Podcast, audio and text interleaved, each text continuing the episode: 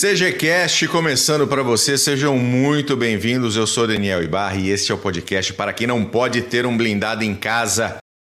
Não se esqueça de se inscrever, deixar o seu like, a sua reclamação, o seu xingo, o seu elogio, o que você achar melhor aí nos comentários, ok? Nós temos também a nosso Seja Membro, naquela ajudinha gostosa, delícia, cremosa, para a gente manter aqui as nossas atividades. Beleza? Hoje, hoje nós vamos ter uma atualizaçãozinha da Ucrânia, o Notícias do Front com o MEC. O Paulo não está aqui hoje porque nós estamos cheios aqui, nós estamos lotados. E o Paulo resolveu dar aquela viajada para arejar a cabeça. Hoje teremos Notícias do Front e Guerra Civil Espanhola, parte 1. Se ele é parte 1 de 2 ou de 3, eu não sei, vai depender de como as coisas se desenrolarem por aqui. Beleza? Já mandando um abraço por João Felipe Miller, Pablo Maicá, boa noite, Ricarte, boa noite. Muito bem, vamos agora apresentar os nossos amiguinhos. Primeiro ele, o homem mais bonito e cabeludo de Santa Catarina, Glênio Madruga. Tudo bom, Mac? Tudo jóia, Bull, Paulos, Fran... Paulos, costume, Paulos, né? costume, Bull costume, Simmons. costume. Sequência. Saudações cavalarianas para vocês, hein? Para você ouvinte que está com a gente ao vivaço no YouTube, para você que está acompanhando a gente pelos aplicativos de podcast da sua preferência. Seja muito bem-vindo, vamos para cima. Muito bom. Conosco também meu amigo professor Marco Túlio, nosso Canuque. Tudo bom? Boa noite, é sempre um privilégio aqui falar com vocês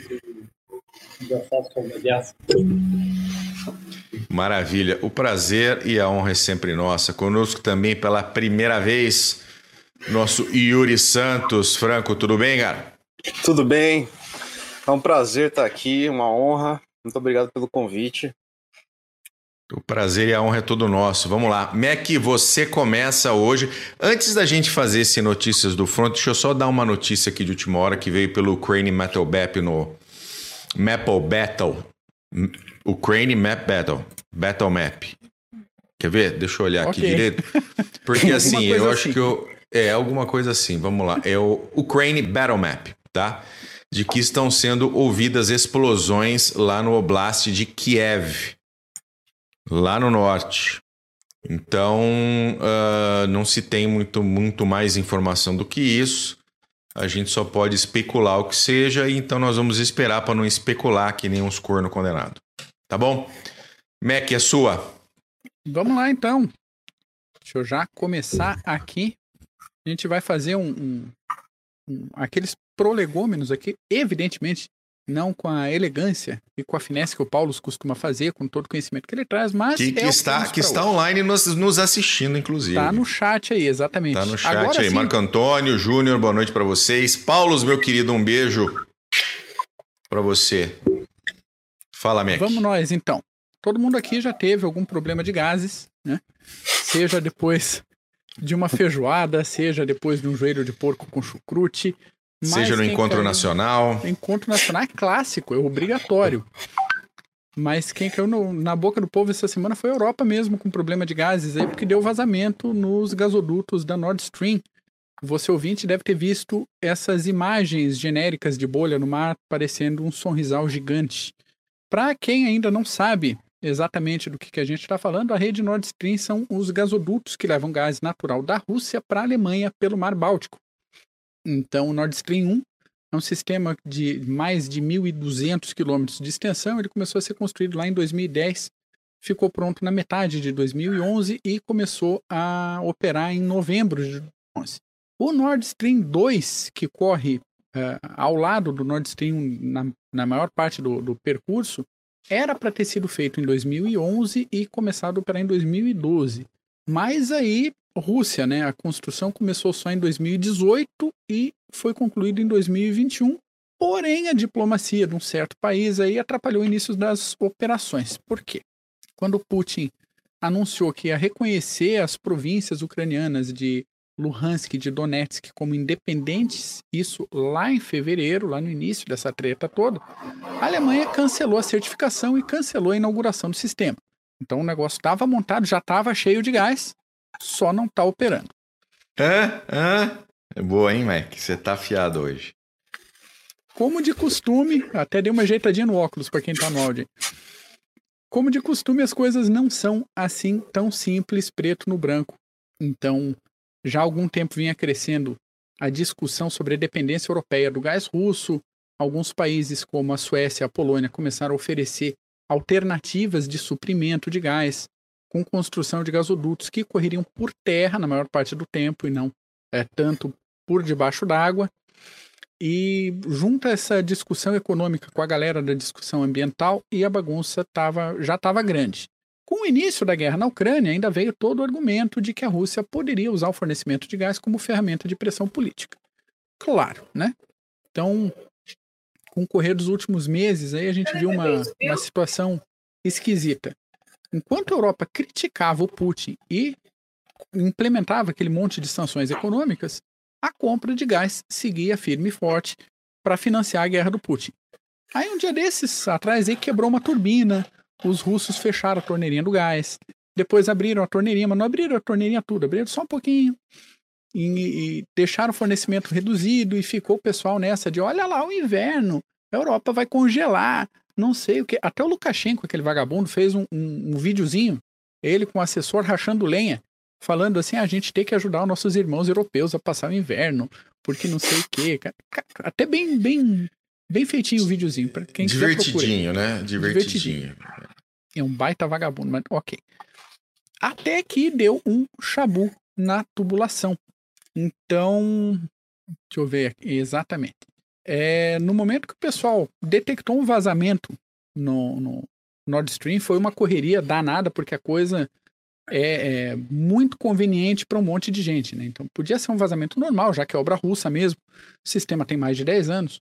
Mas o que aconteceu mesmo, de verdade, foi um monte de acusações cruzadas, tipo aquele meme do Homem-Aranha, vários Homem-Aranha, um apontando para o outro, assim.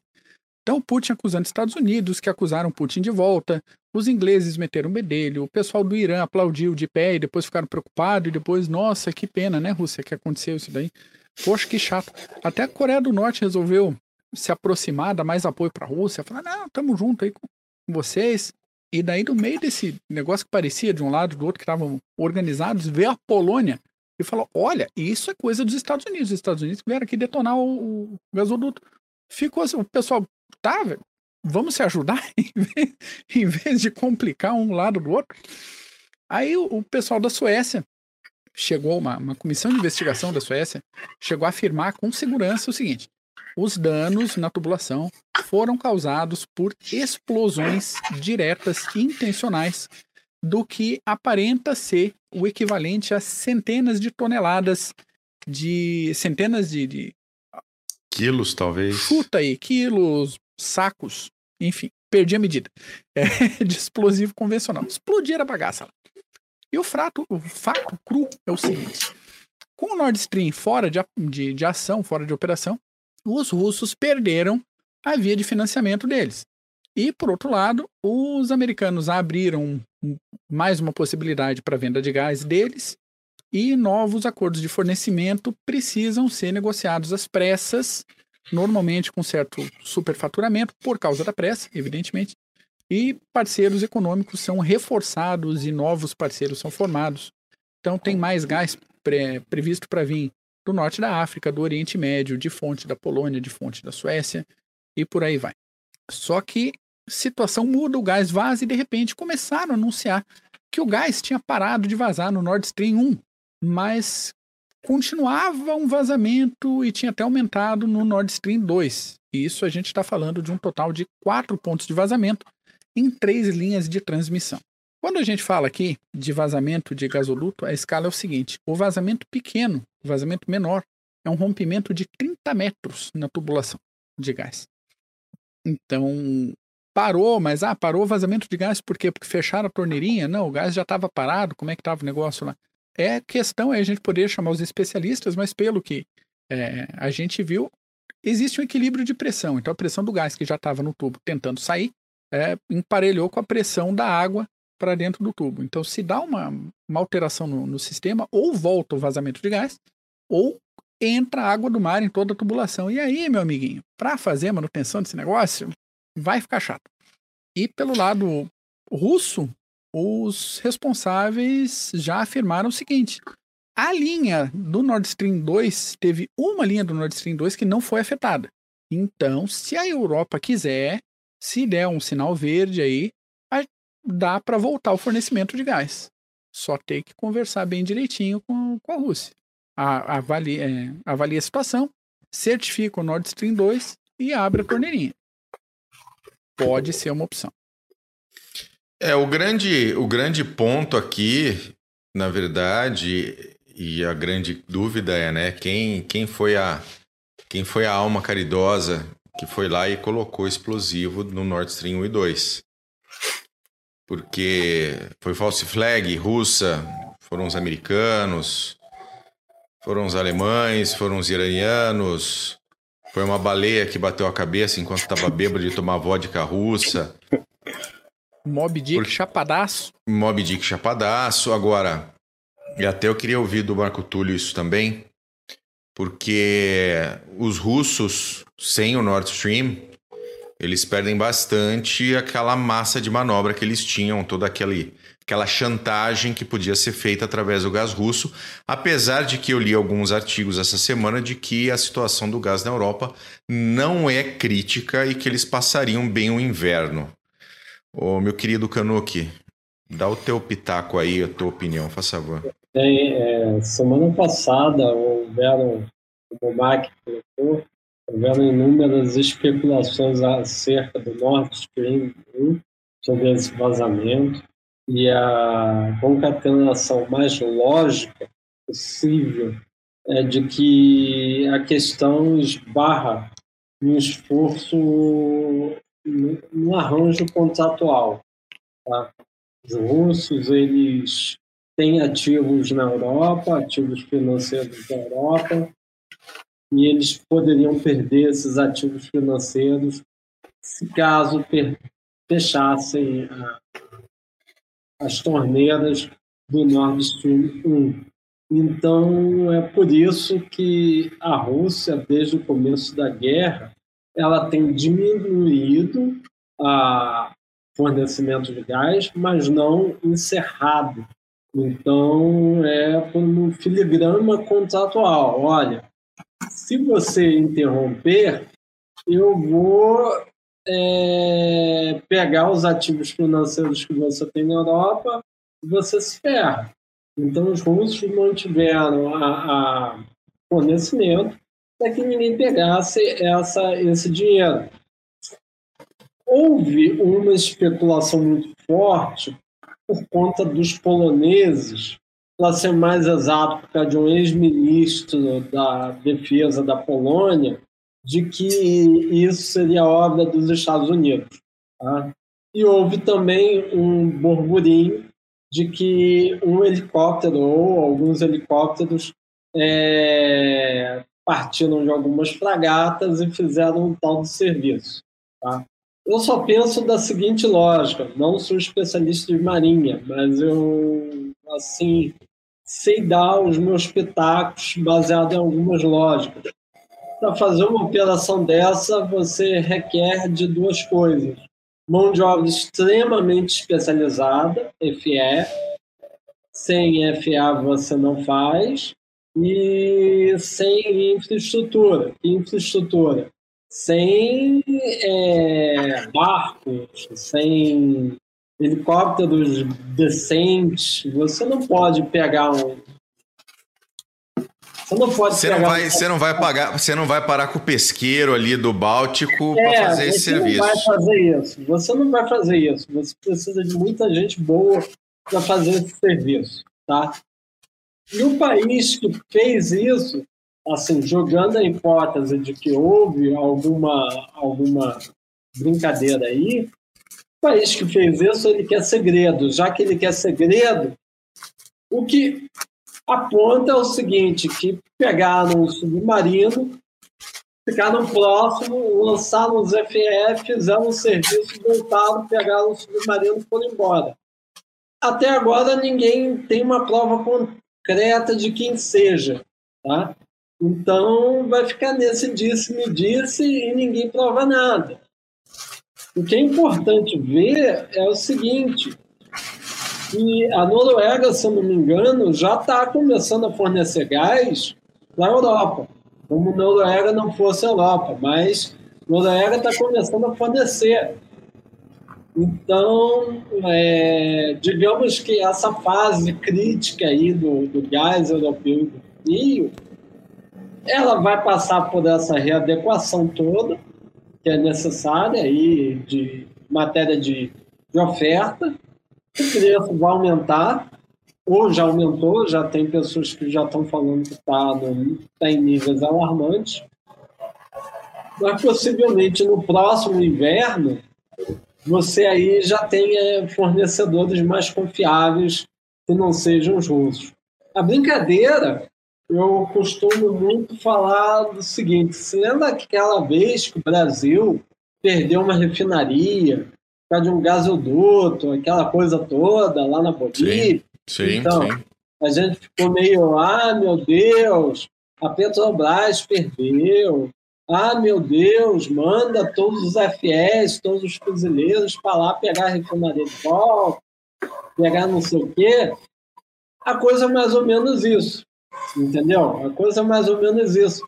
É você, no momento em que você faz um gasoduto e faz uma proposta de infraestrutura muito dinâmica, como é o gasoduto Nord Stream 1 e 2, você pressupõe de uma série de fiéis garantidores, para que em caso de guerra não seja interrompido e não seja um gasto maior tentando readequar. Afinal, é gás, não é bolinhos e nem é infraestrutura da Amazon. Então, você tem esse problema na Europa atual.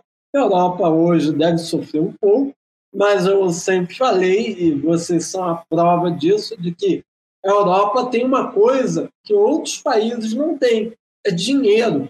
A Europa pode simplesmente chegar e falar: olha, nesse inverno vai ser ruim, vocês vão usar edredom dentro de casa, mas no outro inverno vocês vão poderá, poderão colocar uma piscina dentro da casa de vocês que o gás vai funcionar que nem uma beleza.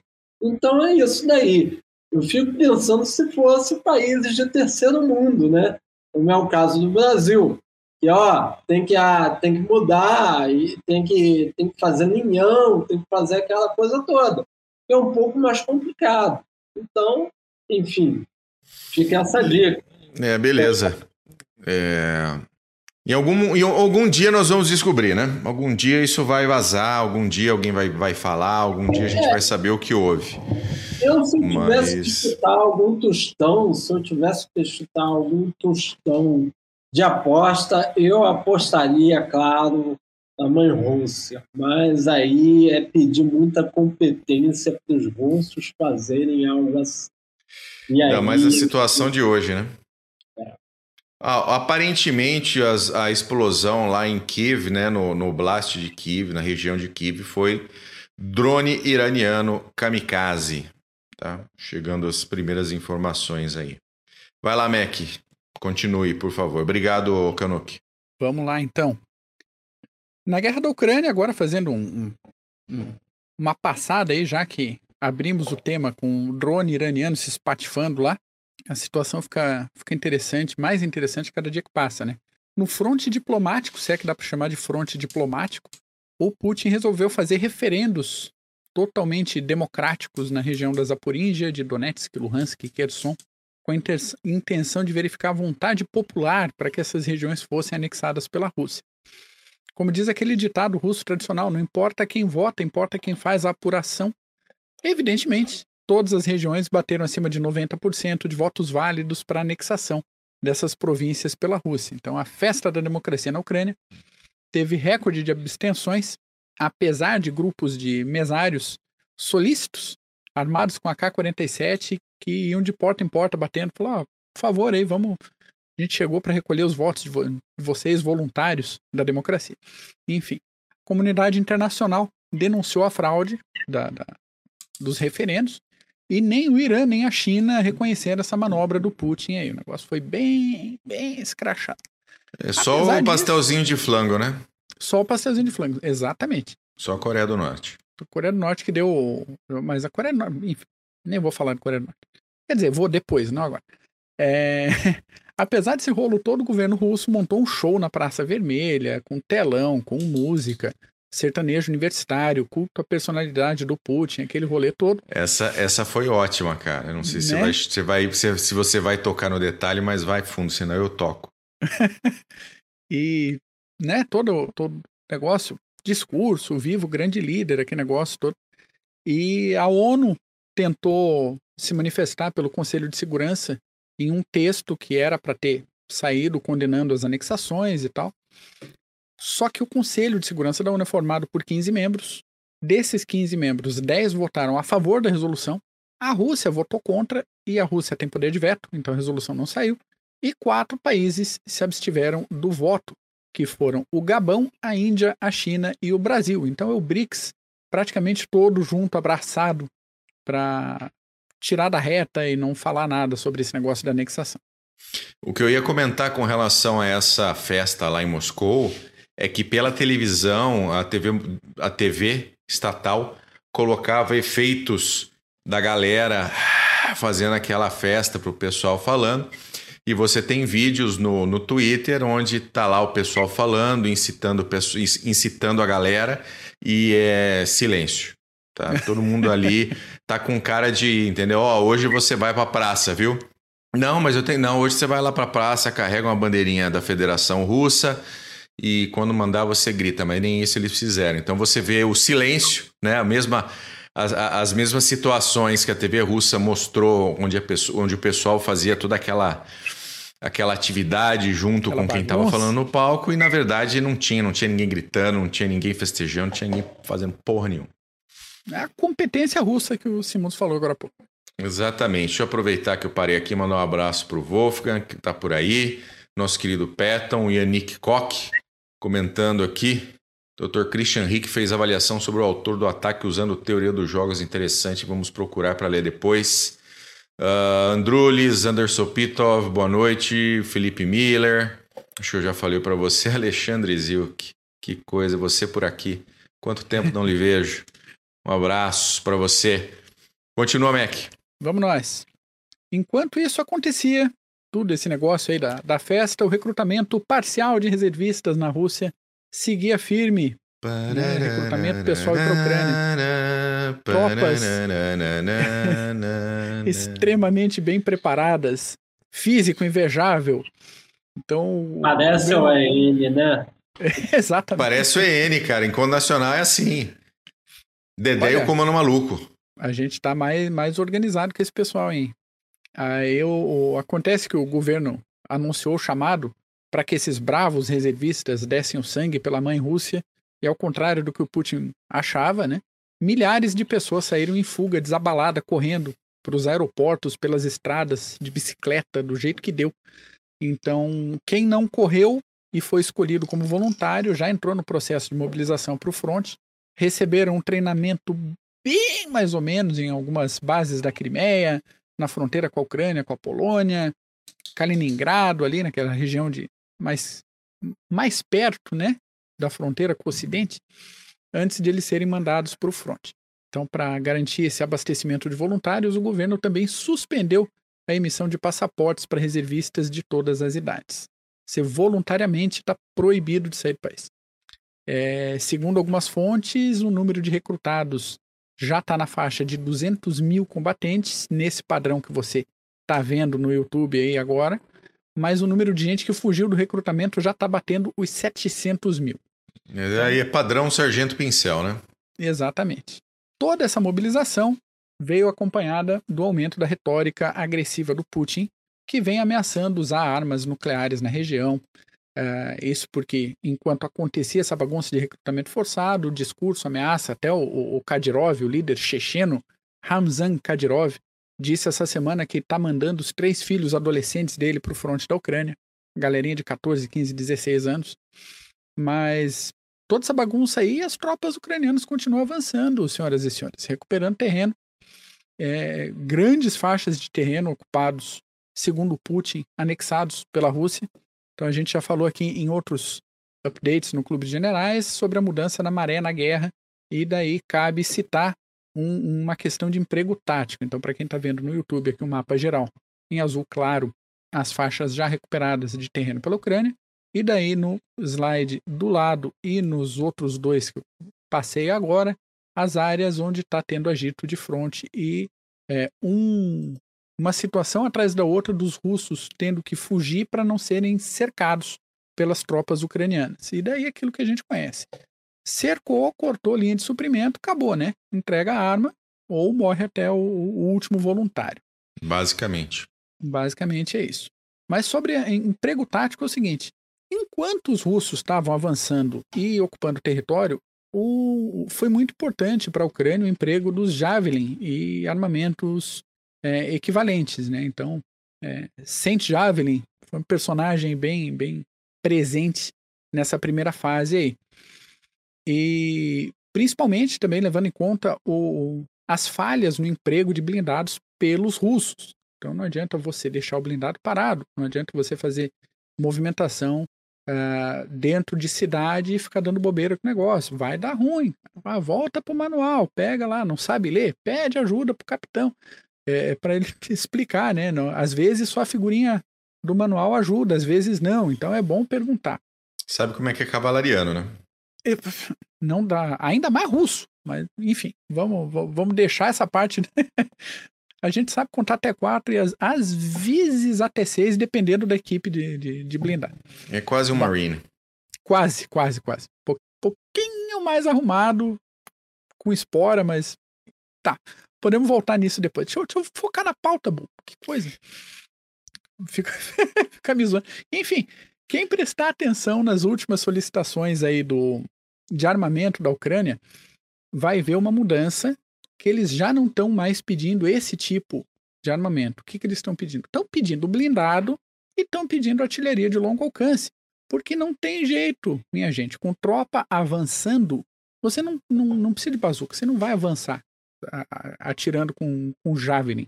A ponta de lança do avanço tem que ser blindada. Você afofa o, o terreno com artilharia e você avança por terra com tropa blindada não tem, por mais que nesse caso boa parte dos blindados seja blindados fornecidos pela própria Rússia que estão sendo abandonados no campo de batalha. Tem blindado sendo entregue para os ucranianos empacotado, bonitinho, T90, funcionando, novo.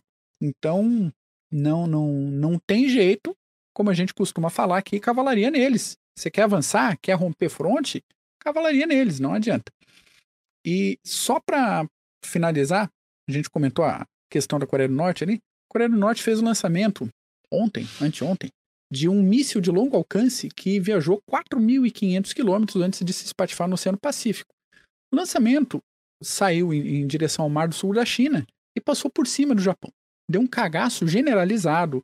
Foi aviso a todo mundo vai para o abrigo, vai, pode ser que derrube. Sirene tocando e o cacete. Exatamente, deu um, uma bagunça e daí o míssil por cima e foi bater no mar lá adiante. E esse alcance é suficiente já para pegar na ilha de Guam, da onde decolava as B-29 para bombardear o Japão na Segunda Guerra. Então, ficou uma situação complicada, uma, uma, situação internacional complicada ali. E hoje a Coreia do Sul disparou quatro mísseis em, em direção ao Mar do Sul da China como demonstração de força, só que um desses mísseis se espatifou no chão na própria Coreia do Sul logo depois do lançamento. Diz que não teve baixa nenhuma, mas foi um negócio que deu uma espoleta no, no míssil lá do, do, da Coreia do Sul. Mas nesse negócio da, da Coreia do Norte chegou a sair um, um alerta falando assim: olha, gente, não precisa se preocupar que esse míssil não vai chegar no Havaí. Eu fiquei assim: conseguiram dar um alerta no Havaí, sabe? Então a situação pode pode estar tá encaminhando para um risco um pouco mais é, direto. A gente não sabe se de fato o, o, o ping-pong pode fazer alguma coisa, realmente fazer alguma coisa. Mas como a gente comenta aqui nos últimos uh, programas, a gente também achava que o Putin não ia invadir a Ucrânia, né? Que ia ficar só no, no, latindo na fronteira e negociando, tentando negociar com força. E a Coreia do Norte tá, tá mostrando os dentes aí. É bom ficar ligado. É, a, a questão a questão, voltando um pouquinho na questão dos blindados, né, o que está sendo muito usado na Ucrânia são os drones fazendo localização sendo usados como localizadores de unidades blindadas de unidades móveis para ataque cirúrgico de artilharia. Então se vê muito disso. Então a movimentação blindada não tem sido das mais fáceis para nenhum dos dois lados, tá? Não foi para os russos e não está sendo para os ucranianos, mas os ucranianos hoje no Twitter teve muito, muita notícia de avanço ali na área de Kherson. E não, não vai ser uma surpresa se nos próximos dias a gente vê as tropas ucranianas ali à beira de Kherson, à beira da cidade, para fazer essa retomada. Então, ficaremos totalmente de olho. E a Coreia do Norte, a Coreia do Norte, né, Mac? Vai ficar blefando. Uh, esse, esse, o, o Simons, a China tem a, a, o, o, o, nosso querido pastel de flango apertado na coleira ou você acha que eles estão deixando ele muito solto, hein? Eu acho que a China ela vai, em algum momento, interceder, vai pedir cautela para os seus vizinhos da Coreia do Norte. É, não faz, não, não faz muita, muito sentido a China deixar a Coreia do Norte assim tão soltinha. Porque, porque maioria, o que ela não quer é a instabilidade ali. Na maioria desses casos é, é, é só teste, né? Eu não sei porque a preocupação com, dos japoneses em, em relação aos mísseis da Coreia do Norte. Ah, quem tem, tem medo, né? Não, não, não, não é bem assim, não.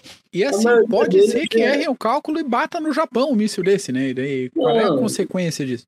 Não, a maioria deles, a maioria deles é, é teste para ver se qual é a performance do míssil, ou às vezes é, é algum tipo de comunicação que os norte-coreanos querem fazer, alguma proclamação. Eu acho que o Japão, ele às vezes, ele, eles tendem a, a, a ser, é, é, serem muito, muito, digamos, complicados. Né? Tudo que eu vou fazer uma piadinha que eu estava tentando evitar, mas vou, vou fazer. Tudo que vem dos céus, né? No Japão, eles causam problema, né? Então. É. é, não adianta então, dizer para eles não esquentarem com isso, porque não. Não esquenta, porque a época do Flash já acabou, então é, os norte-coreanos não vão fazer isso. Então, eu acho que a China ela tem a, a tem a possibilidade aí de daqui a pouco é, pressionar a Coreia do Norte e, e pedir cautela, um pouco de cautela para eles, que não é o momento. Já que a própria China já está enfrentando problemas, eu vi um, um, hoje eu vi um vídeo assim complicado, matéria de Covid, os caras de Covid tentando fazer um isolamento, mas os caras com Covid estavam com fuzil na mão, enfim, dentro de um aeroporto. A coisa tá meio estranha lá, mas, enfim, não é, não é um momento para isso, né? A China já está passando por um, por um momento interno bastante complicado com esse negócio de Covid, com esse negócio de reordenamento da globalização internacional e essas coisas toda retomada econômica. E aí vai a Coreia do Norte, faz uma, uma brincadeira dessa. Acho que daqui a pouco os chineses vão pedir, pô, para, né, cara? Tô tentando aqui voltar a abrir minha lojinha e você vai quer, quer queimar tudo. Pô, o Ocidente já não vai para a cara da gente, já não está indo. Então, pô, eu acho que é bem por aí. Muito bom, excelente. É, é isso, Mac? É isso. Feitos então, os prolegômenos. Vamos, vamos para a Guerra pro... Civil Espanhola. Vamos para o assunto principal do dia. Assunto principal, Guerra Civil Espanhola, que ocorreu de 1936 a 39. Meu querido Canuque, é, o palco é seu e do Yuri. Vamos lá, é... respeitando a pauta, né, como é que ó, a Guerra, Guerra Civil Espanhola 1.1, né, então vamos falar do começo da Guerra Civil Espanhola, bem comecinho, o antes e quem é quem, para depois não complicar a vida aí do pessoal que está acompanhando. Então, é, eu propus o seguinte, antes da gente chegar lá na Guerra Civil Espanhola, a gente explicasse por que acontece essa, essa, essa guerra civil, por que esse comportamento aí na, na Espanha. Em primeiro lugar, é, a Guerra Civil Espanhola ela tem profundas ligações com, a, com o fim das guerras napoleônicas, do arranjo internacional pós fim da, da Guerra é, Napoleônicas e a invasão da França na Espanha. O que aconteceu? É, eu acho que é bem notório, e vocês abordaram isso nos outros podcasts sobre as guerras napoleônicas, que quando a, a, o exército francês, né, o exército francês de Napoleão Bonaparte, invadiu outros locais da Europa, levou muito o ideal revolucionário francês e aonde vai o soldado francês, o liberalismo, as ideias da revolução iam junto com eles. E com o fim da guerra, o que, que aconteceu? A França ela volta para o seu status quo antes, entretanto, as ideias da revolução continuaram nos países em que ela, por, outro, por um momento, ocupou, tá certo? E isso foi até um grande problema, digamos, que foi resolvido, que foi que houve uma tentativa de resolução através da ideia do Congresso de Viena de 1812, tá certo?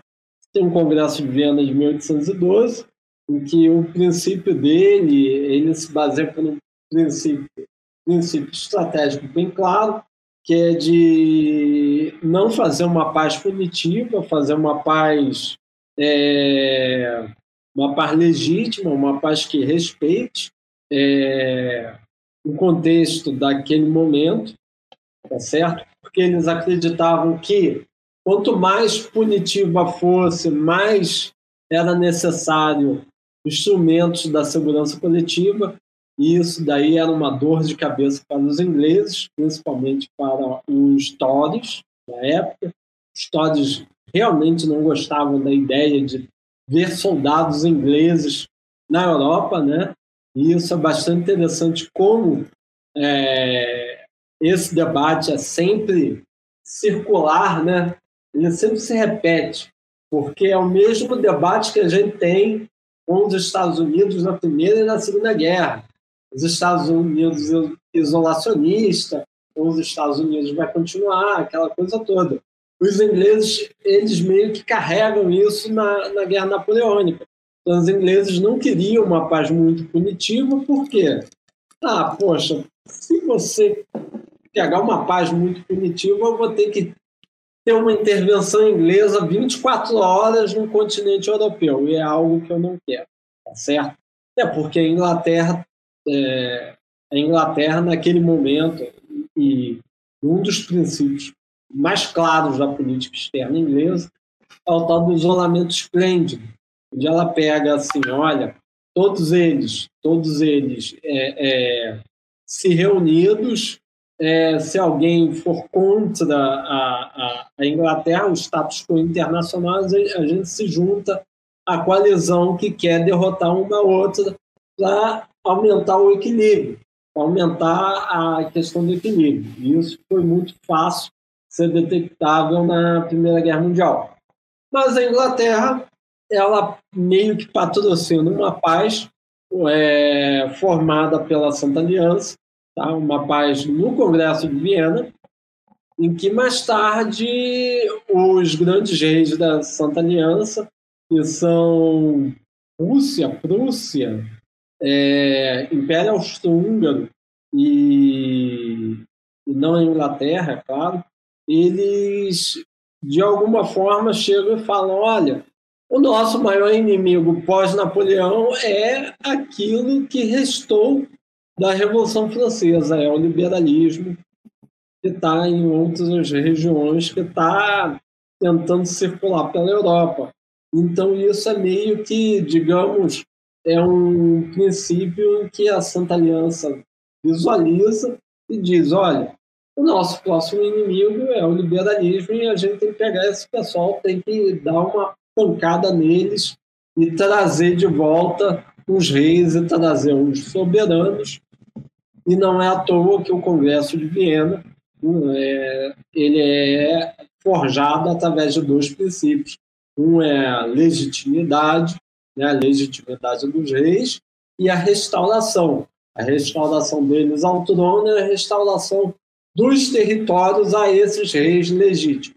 Isso posto, a parte exterior já bem formatada, bem cuidada por esses soberanos, pelos vencedores da guerra, das guerras napoleônicas, você tem outro problema. Qual é o outro problema? Em que alguns impérios moribundos pela Europa estão começando a se esfacelar.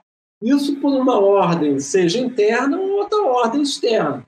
A ordem interna, a gente viu, ou é o liberalismo, ou é a, a tentativa de independência, ou é, é, até mesmo a ideia de nação, a ideia de, de, de, de representatividade.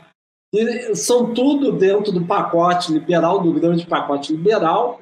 E outro também, você tem impérios aí que gastaram toda a sua grana, todas, todo o seu dinheiro para a guerra e depois da guerra se viram em graves crises econômicas.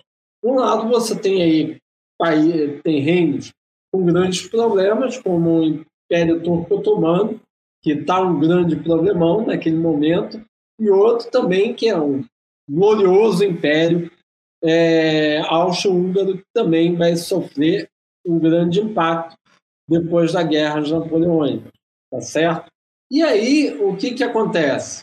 O que, que isso tem a ver com a Espanha? A Espanha, como ela foi por um momento ocupada por franceses, na hora de desocupar, no esteio da Santa Aliança, no esteio do Congresso de Viena, ela se vê com um grande problema interno. Qual é?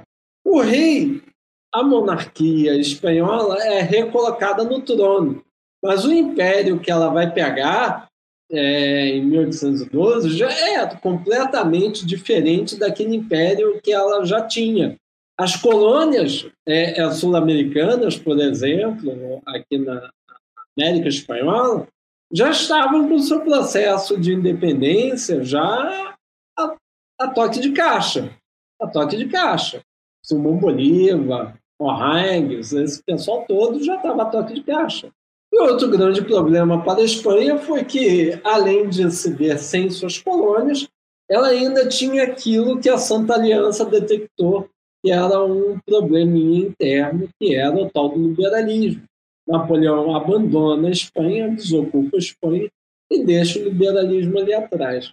E esse liberalismo vai ser um dos grandes problemas que a Espanha vai ter que gerir ao longo da, da Guerra Civil Espanhola, por incrível que pareça. Durante todo o século XIX, né? É. Vai ser um, uma luta constante. No século XIX é o século do liberalismo, é o século das nações, é o século do, dos nacionalismos. Mas aí, o que, que você tem? Você tem aí um grande problema, que é esse rescaldo liberal, que a Espanha não vai saber muito bem dialogar, exatamente por causa da sua estrutura, de como a Espanha foi montada.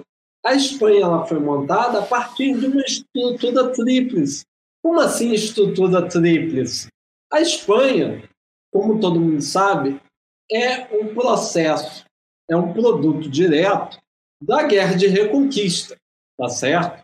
Guerra de Reconquista, Aragão Castela, aquela coisa toda. Quem vai, de fato, criar o Estado moderno espanhol serão três instituições. Primeiro, como qualquer Estado moderno, o rei ou a rainha, ou seja, a monarquia. Segundo, a igreja, que é aquele que legitima os reis. Lá na segunda, lá no, no, no ensino médio, vocês é, provavelmente é, algum professor de história doido falou sobre é, o direito divino dos reis que a igreja conferia. Então, a igreja, de, alguma maneira, ela legitima os reis. E, do outro lado, a Igreja Católica. A Igreja Católica é a grande responsável pelo processo burocrático e centralizador da, da, da, da, do Estado espanhol e depois o Exército Espanhol. O Exército Espanhol é uma outra instituição que vai, de alguma forma, segurar, vai tomar para si a responsabilidade do processo unitarista, unitarista espanhol. Olha, unitarista. Por que unitarista? Porque nesse modelo, nesse modelo de Estado, quem manda é Madrid. O resto, todo mundo cala a boca. Entendeu? Quem manda é Madrid. É um processo centralizador. Madrid é quem manda.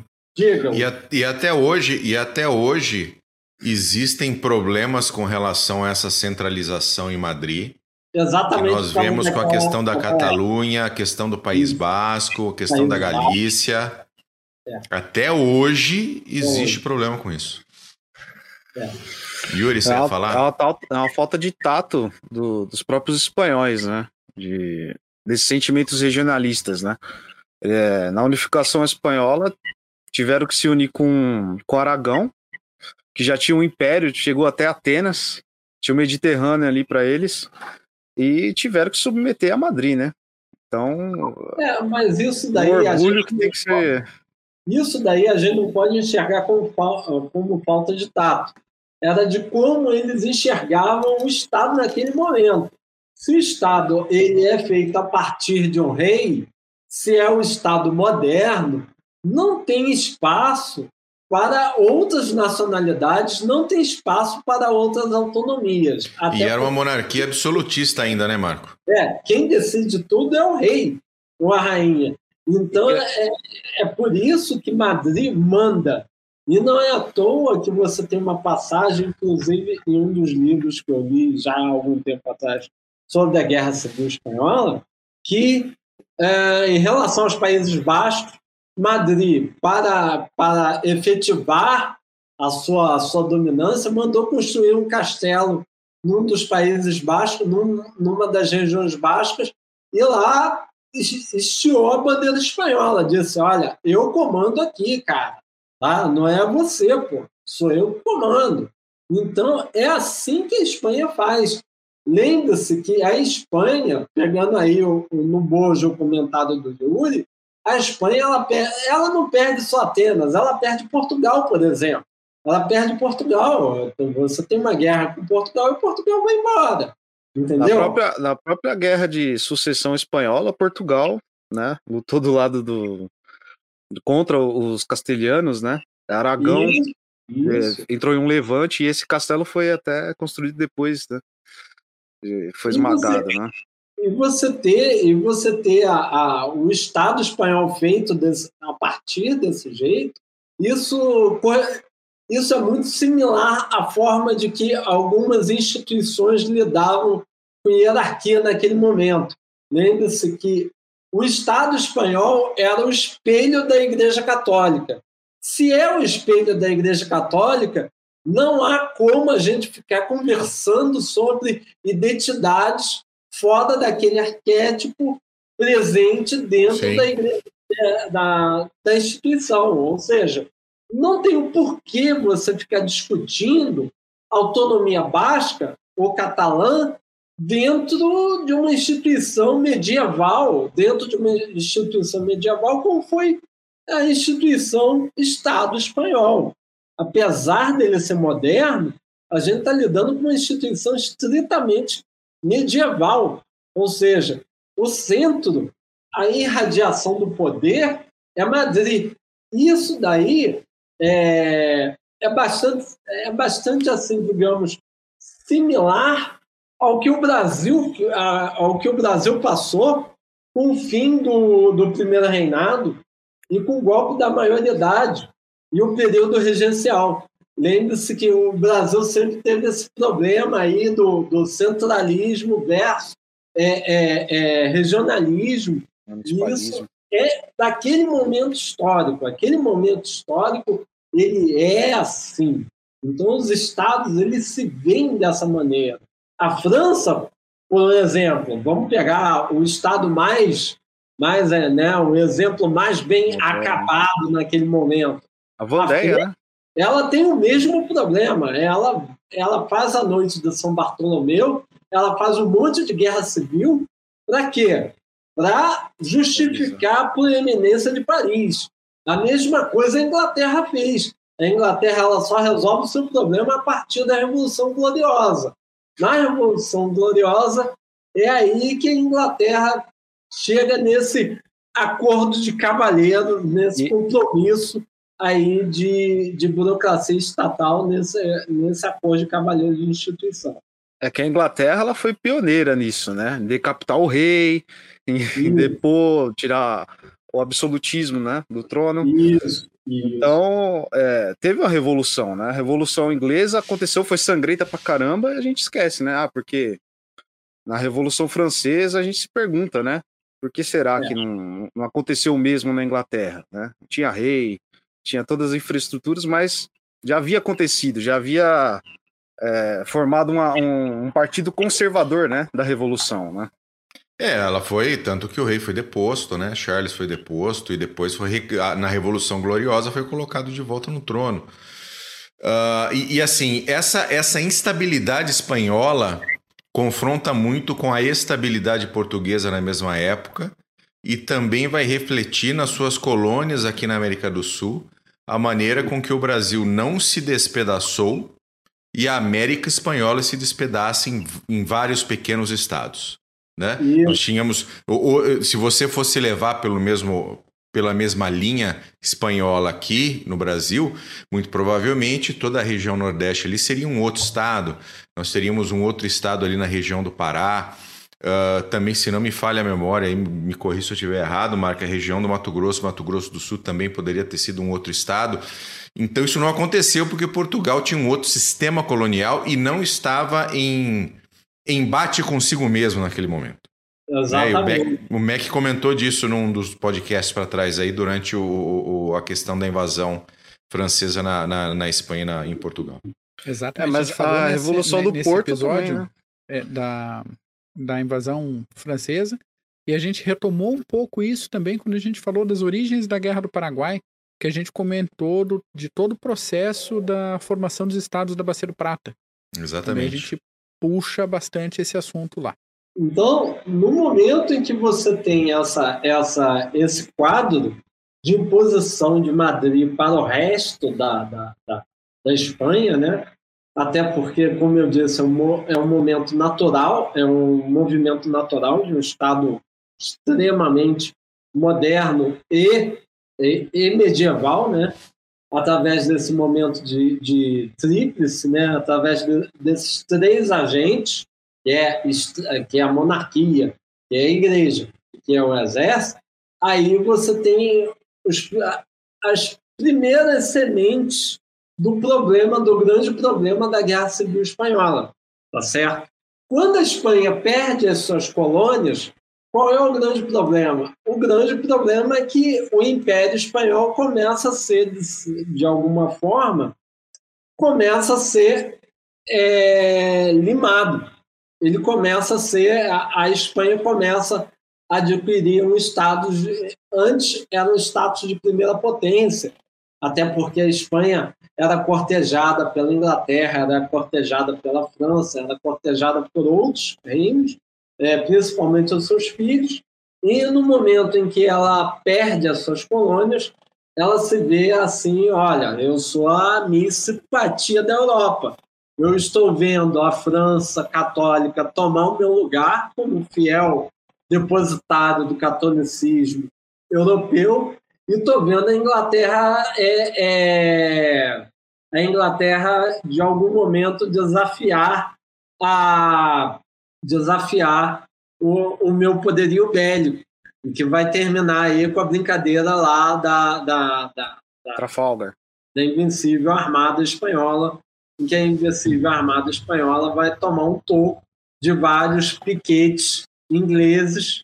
É, mas teve Blas Vivar também. Hã? Blas Vivar. É. Então, isso para os espanhóis vai ser muito complicado. Outra dinâmica bastante interessante é o seguinte, a dinâmica econômica, tá certo? Aqui no CG, as pessoas gostam muito de falar sobre, sobre guerra, gostam muito de falar sobre política, esquecem um pouco sobre a dinâmica econômica. A Espanha, ela sempre teve um problema econômico muito forte. Qual era? Um é o metalismo espanhol. Quem tem dinheiro, quem tem acesso a ouro e prata, não vai pensar duas vezes antes de, olha, comida, eu compro. É, manufatura, eu compro. É, o que eu precisar, eu compro. E quando ela perde isso, ela se vê diante de uma economia fragilizada. Quando ela perde as colônias, ela se vê diante de uma economia fragilizada. E o pior de tudo isso, uma economia em que o Estado espanhol é o principal artífice por destruir qualquer capacidade de resposta de modernização econômica dessa economia, por incrível que pareça.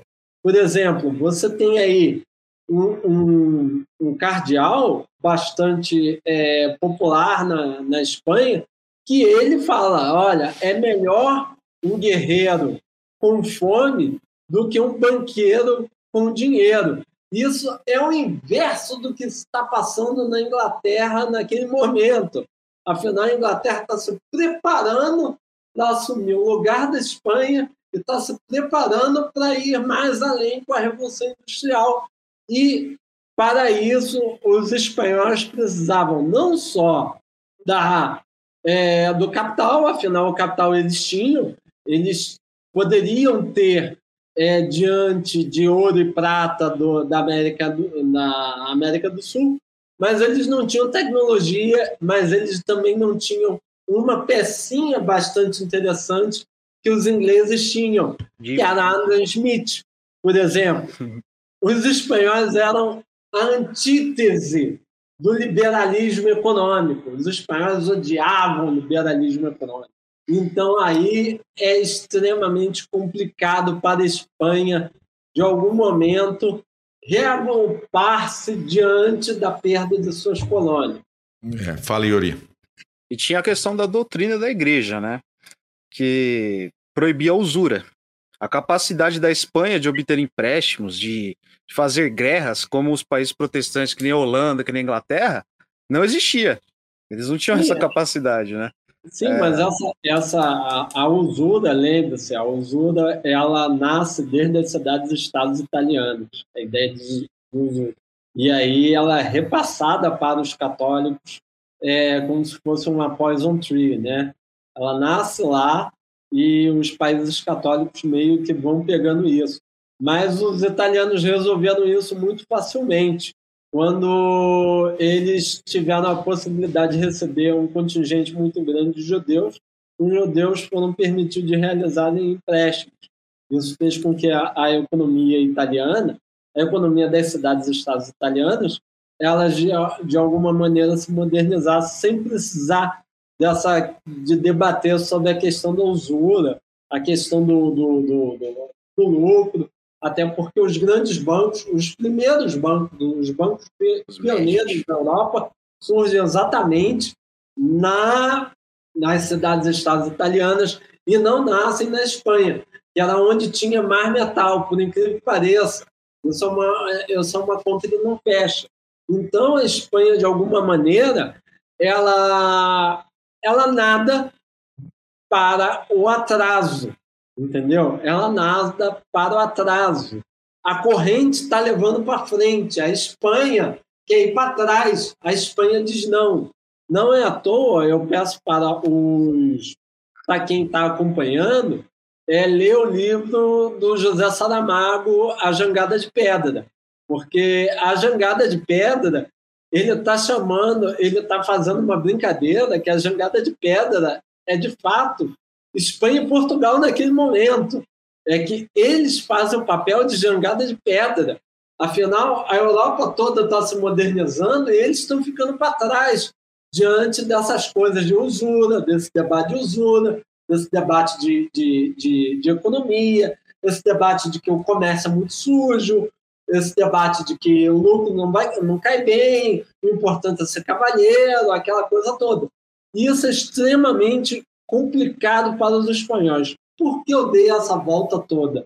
Porque o, o Estado espanhol ele vai se impor mediante dos impostos. Os impostos serão os grandes acharcadores das regionalidades naquele momento. Ou seja, não é à toa que a Espanha tem que ser extremamente centralizadora, porque se ela não tem uma economia boa, se ela não tem uma economia saudável, o que, que ela tem que fazer? Ela tem que reproduzir aquele contexto de, de colônia sul-americana dentro dos seus estados. Se ela perdeu as colônias latino-americanas, se ela perdeu o ouro e a prata, ah, tanto faz, vamos reproduzir isso aqui dentro. Aí Madrid vai se pegar mais ainda, vai tentar acabar mais ainda com, a, com a qualquer tentativa de regionalidade que poderá sobrepor aí na política espanhola.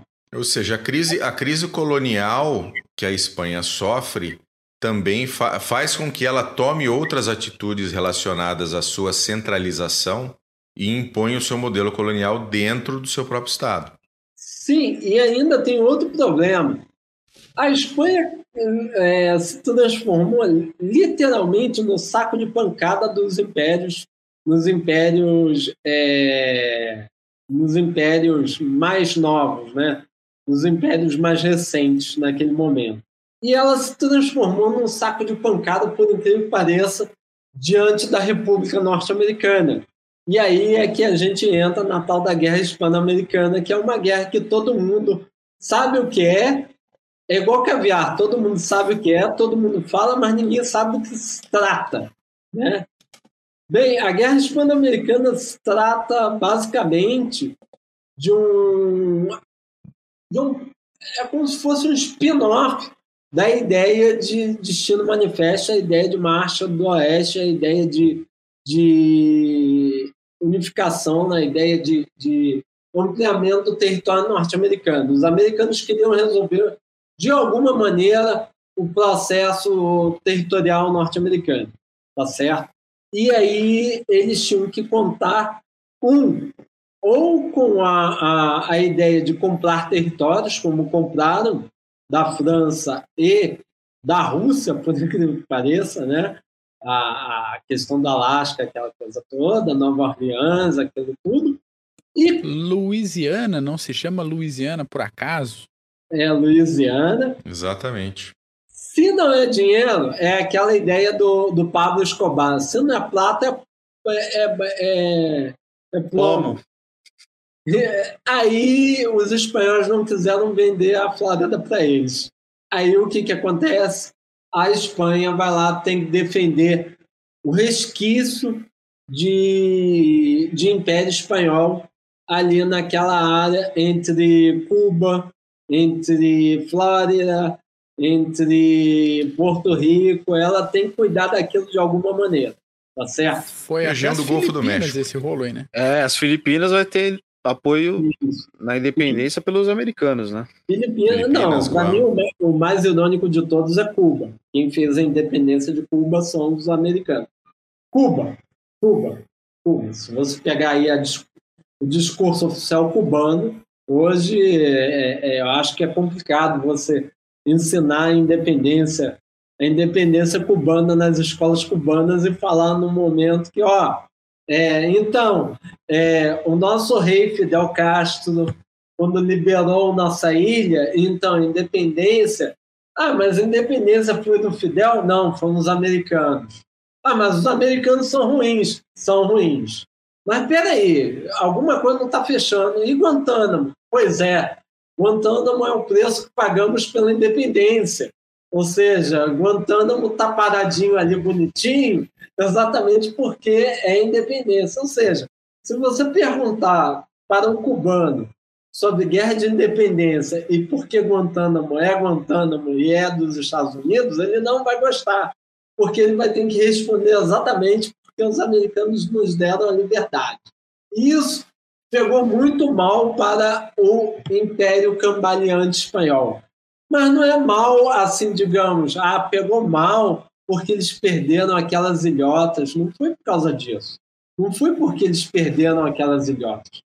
Foi porque foi um desastre para o militarismo, foi um desastre para o exército, para o exército espanhol, exatamente a guerra hispano-americana. Os oficiais vendiam mantimentos, os oficiais vendiam armas, os oficiais faziam o que eles quisessem dentro da, da guerra hispano-americana. Os oficiais é, espanhóis foram extremamente incompetentes na guerra hispano-americana. E isso fez com que reverberasse numa dessa hélice, numa nessa, numa nessa é, é, tripartite que segurava, sustentava o exército, que sustentava o Estado espanhol. Se o exército toma um toco tão grande, ele começa a ter vulnerabilidade. E a guerra hispano-americana contribuiu para o crescimento de um sentimento antimilitarista que depois vão ocorrer outros fracassos que vão, de alguma forma, fechar o túmulo do exército espanhol. Yuri, eu acho que dessa vez você segue aí com um cadiz, porque senão eu vou ficar falando, eu vou atropelar você. Se você não falar, eu vou atropelar, cara. Então só quero te dar esse topo aí inicial, vou fazer que nem o Ciro Gomes, cadiz, cadiz, cadiz, e você fala aí um pouco de cadiz, pelo amor uma, de Deus. Uma coisa interessante antes da gente ir para Cadiz da Guerra Hispano-Americana é o caso do USS Maine, né, que era um navio de guerra americano que foi despachado para Cuba no meio da crise e que explodiu no porto de Havana. E aí o McKinley, né? Você está no mudo, viu, Yuri? O, o, McKinley, que era o presidente americano, resolveu declarar guerra à, Espanha exatamente por acusá-los de terem efetivamente explodido o USS Maine, mas até hoje é inconclusivo o que causou a explosão do Maine, se foi um problema da caldeira do Maine, se, se ele se foi uma mina marítima, se foi sabotagem, até hoje é há uma dúvida com relação a isso, mas o que, o que deu o estopim para a Guerra Hispano-Americana foi a explosão do Maine e a perda de mais de 260 marinheiros. É, false flag, né? Os americanos e suas. É, eu acho que não foi uma false flag, não foi uma false flag provocada pelos americanos, mas foi uma false flag, mas foi um, um criada por eles com a explosão do, do Maine, né? É diferente da false né? flag russa. É. Alguém derrubou água na frigideira do, do, do navio? Pronto. Ah, bombardearam a gente aqui. Exatamente, yeah. exatamente, exatamente. Mas vai lá, Constituição de 1812, Cádiz. Então, é, voltando né, um pouco na, na Guerra Peninsular, com as invasões napoleônicas, Napoleão destituiu o rei espanhol colocando o seu irmão José Bonaparte, é, fazendo a Constituição em 1808, a Constituição de Bayona, onde se instituía um Estado liberal, né? É, com toda aquela coisa da Revolução Francesa, é, legalização do divórcio, abolição da Inquisição, é, a liberdade de imprensa, entre aspas, né? É, e em resposta a isso, né, os espanhóis se sublevaram contra o regime de José Bonaparte e fizeram diversas juntas, né? É, algumas resistências, principalmente do clero, da nobreza, da, da, aristocracia que não, se, não havia se submetido a José Bonaparte, é, convocou, com o apoio da Inglaterra, a, as cortes, né? E essas cortes começaram a, a, a formular a Constituição que viria a ser promulgada de 19 de março de 1812, né? E ela vai ter vai ter influência, né, na Inglaterra, porque primeiro que as cortes se refugiaram numa, numa ilhota que, em que os franceses não conseguiam invadir por causa da proteção da Maria Britânica e começaram a formular uma constituição que ao mesmo tempo era liberal e ao mesmo tempo era espanhola, porque ela, ela teve uma, um, uma forma mais moderada, né? Do que o regime de, de José Bonaparte. Né? José Bonaparte já veio com voadora né, no peito, e a Constituição de Cádiz ela tentou ser mais é, ser liberal, só que peronomútil, né? Ela, ela aboliu a Inquisição, instaurou uma monarquia parlamentarista, né? Com, com vista na monarquia inglesa mesmo, né? É, instituiu a liberdade de imprensa, fez é, diversas é, concessões ao clero, como na educação, com o Estado confessional católico, né? O, o José Bonaparte já queria abolir, nacionalizar conventos, terras das igrejas, e a Constituição de Cádiz, que teve a liderança do, do clero, né? É, o, o, bispo de Sevilha foi um dos líderes, né? Que, que promulgou essa Constituição. Então, ela vai ser uma resposta liberal de cunho inglês para a invasão napoleônica. E ela vai ser o primeiro. É, vai fincar as primeiras raízes do liberalismo na Espanha, de fato, né? Porque ela, ela instaurou o rei como sendo um, um, um poder moderador, porém tirou uh, os privilégios feudais da antiga, da antiga feudalguia, né? Então, é, ela, ela foi uma forma da, da Inglaterra de manter a influência que, que tinha, né? Depois de ter ajudado a Espanha na Guerra Peninsular. E uma forma de, de tirar o poder dos reis, né? Porque um rei, um rei forte trazia é, um, pouco de estabilidade, porém um rei fraco trazia tudo, todas aquelas desgraças que a Espanha havia sofrido. Então a, a primeira coisa que a Constituição vai estabelecer vai ser o, a família real não tem vinculação com, com, a, com a Constituição, com a nação é, espanhola em si, né? Ela não vai, a nação espanhola não vai ser propriedade de uma família, né? Então, é, prime, é o primeiro passo do liberalismo na, na Espanha, né? Quando Napoleão é derrotado e Dom Fernando VII é, é convocado de volta, né, para assumir o trono, ele se compromete em, em obedecer, em é, aceitar as diligências da, das cortes, porém ele vai convocar a Santa Aliança, né, para restabelecer o absolutismo. Então, é, vai ser uma luta durante todo o século XIX entre o absolutismo reacionário, políticas reacionárias que eram contra o liberalismo, e os próprios liberais, né? E nessa Constituição de Cádiz começa o exército a mostrar suas asinhas, né? A ver que não dependia simplesmente do rei, né, das decisões, mas dos generais, dos oficiais, né? É, só fazer uma parte aí que esse fenômeno ele aparece também em outros exércitos. Tá? É, Mac, você logo vai, vai perceber isso. É, exército que, que, com ideais liberais republicanos, tentam tirar os reis do trono diversas vezes, e lá em 1889 ele conseguiu, ele conseguiu finalmente fazer cumprir a tarefa dele. Eu estou falando de qual exército? Estou falando do exército brasileiro. Então, é um movimento que vai estar tá permeando aí na história inteira. Essa ideia de liberalismo e exército, e, é, república e exército, é uma coisa que vai aparecer ao longo do, do século XIX e ao longo do século XX.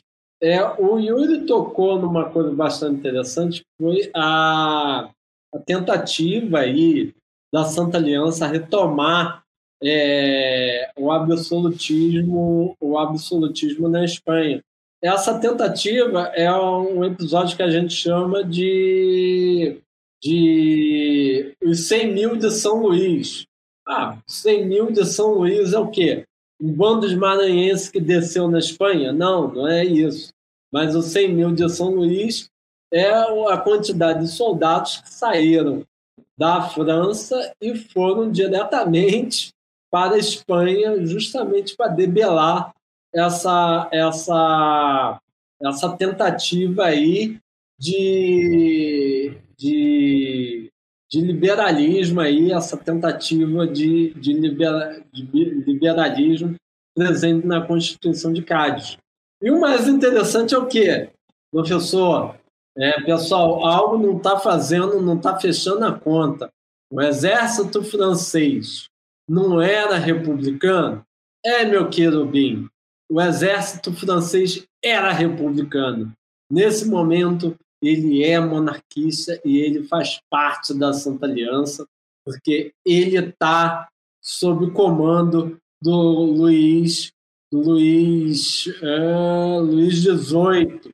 Então, Luiz XVIII vai mandar os soldados lá e cumprir o objetivo da Santa Aliança, debelar o, o liberalismo aí dentro aí da Espanha. E é interessante que a Constituição de Cádiz ela foi promulgada e, e dissolvida várias vezes, né? Ela, ela foi um movimento político assim, é, todo momento, né? De generais é, fazerem os famosos pronunciamentos, né? Em frente de suas tropas, é, fazia um discurso na frente das suas tropas, tomando o poder, né? E, e vai ser o, a primeira força que vai, vai surgir assim na Espanha depois das invasões napoleônicas mesmo, né? É, o absolutismo ele surgiu, ele, ele voltou com Fernando VII, porém, quando Fernando VII morre, há uma crise sucessória com o irmão dele, Dom Carlos, é, reivindicando o trono é, da sua sobrinha, né, que é a, a Maria, a Isabel II, né, que que adorava o militar, né? É, isso é depois, ela é criança ainda, calma, né? Ela adorava o militar. Isso. É. é ela, ela assumiu o trono, só que com o apoio dos generais, com os oficiais liberais, né? Com, com aquela ideia é, do liberalismo, né? E quando isso acontece, o, o, seu tio Dom Carlos ele vai ele vai reivindicar o trono, ele vai é, vai citar a lei sálica, né, dos, dos Bourbons, que, que reivindicava a herança só para os, os herdeiros masculinos, né? Então, pela, pela tradição dos Bourbons, Dom Carlos seria o herdeiro, né, legítimo. Então, vão se posicionar os absolutistas e, o, e os liberais, né, na, na Primeira Guerra, vai ser conhecida como Guerra Carlista, é, aí os carlistas com a sua boa. Esse carlismo é um movimento bastante interessante que vai perdurar durante a Guerra Civil Espanhola. Tá? Então não é à toa que a gente está voltando tanto para trás. Aliás, voltar tem que ser para trás, né? Estou virando cavalariano. Mas é, é, nós temos que retomar tanto exatamente por causa disso. Porque o carlismo ele é um movimento bastante interessante dentro da Guerra Civil Espanhola. É um movimento que vai durar, inclusive vai precisar da. da Existe até hoje, né? Da, da, da, da beatificação do Franco. O Franco vai ter que, de alguma forma, é, consolidar o movimento carlista.